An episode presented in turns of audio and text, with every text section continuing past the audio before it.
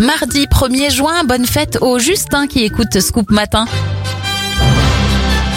On commence avec les événements. En 1938, Superman fait sa première apparition dans la revue américaine Action Comics.